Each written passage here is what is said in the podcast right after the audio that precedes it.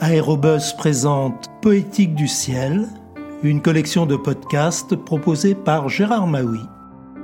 Bonjour, aujourd'hui je vous propose d'écouter Colette Duval, qui fut l'une des meilleures parachutistes du monde, raconter son premier saut, point de départ d'une aventure qui l'amènera en 1956 au record du monde toute catégorie en chute libre.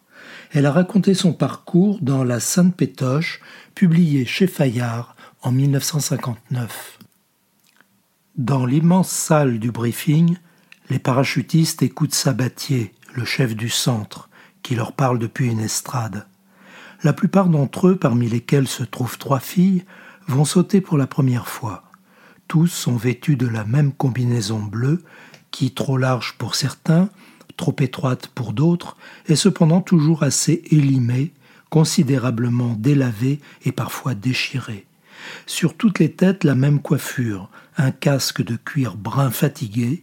Ils sont ici pour trois semaines. Maintenant, ils examinent la grande maquette du camp se trouvant au milieu de la salle. Chaque détail du terrain y est indiqué en relief avec la précision d'une carte d'état-major. C'est exactement ce qu'ils verront tout à l'heure de l'avion, un vieux Junker 52. On leur distribue des jambières de tissus de couleurs différentes afin qu'on puisse les distinguer du sol, d'où les directives leur seront transmises, par haut-parleur, depuis un camion Dodge. Je reçois une jambière rouge qui n'est autre qu'un tube de tissu froncé à ses deux extrémités par un élastique et m'en trouve fort embarrassé. J'apprends donc que je suis baptisé la rouge pour la durée du stage. Je n'ai encore jamais sauté. Le Dodge s'ébranle, les parachutes sont dans la remorque, les apprentis oiseaux chantent. Mais le Ju 52, surnommé la Julie, a un ennui de moteur. En attendant qu'il puisse partir, les parachutes sont déchargés et rangés aux côtés des jeunes gens, en ordre de stick, qui s'allongent sur l'herbe face au ciel. Ils s'allongent parce que c'est plus agréable par cette chaleur et parce qu'il n'est pas commode de rester debout lorsqu'on a les genoux qui tremblent. Enfin, la Julie est en état de marche. 22 personnes s'y entassent. Les moniteurs examinent aussi bien les équipements que les physionomies. Il vaut mieux que ceux qui sont trop émus ne sautent pas. Personne ne peut être obligé à sauter. Ces jeunes gens pratiquent un sport, ils ne sont pas dans l'armée. Dans l'avion, le bruit du moteur couvre les champs qui ont fusé çà et là. Tout le monde se tait, on n'entend que le ronflement du moteur.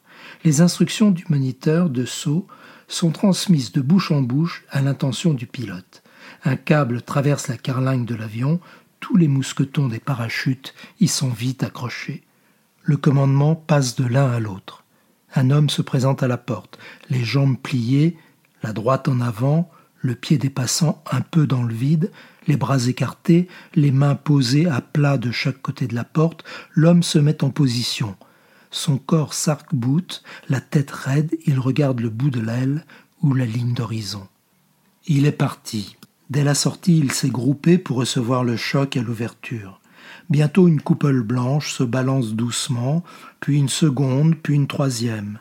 Le quatrième parachutiste porte une jambière rouge le ciel s'emplit de coupoles blanches balançant des combinaisons bleues au bout de leur suspente. Du camion où M. Sabatier a pris place, le haut-parleur hurle désordre. La rouge, tirez alternativement contre le balancement. La rouge fait des efforts désespérés pour tirer sur les suspentes, mais la coupole blanche oscille de plus belle. Serrez les jambes, pieds parallèles au sol. Rentrez la tête en faisant votre dernière traction. Un à un, les hommes atterrissent. Mollement, les parachutes s'affaissent, dégonflés sur l'herbe. Les combinaisons bleues se relèvent une à une. Assis sur le sol, je secoue la tête sans mot dire. Rien de cassé? Sabatier se penche vers moi. Non, monsieur, mais je suis un peu sonné. C'est le métier qui rentre. Mais la prochaine fois, il faudra vous relever tout de suite, quitte à vous rasseoir ensuite. N'oubliez pas que vos moniteurs sont inquiets. Ils pensent que vous êtes mal tombé. Oui, monsieur. Le chef du centre se dirige vers un autre. La rouge baisse la tête.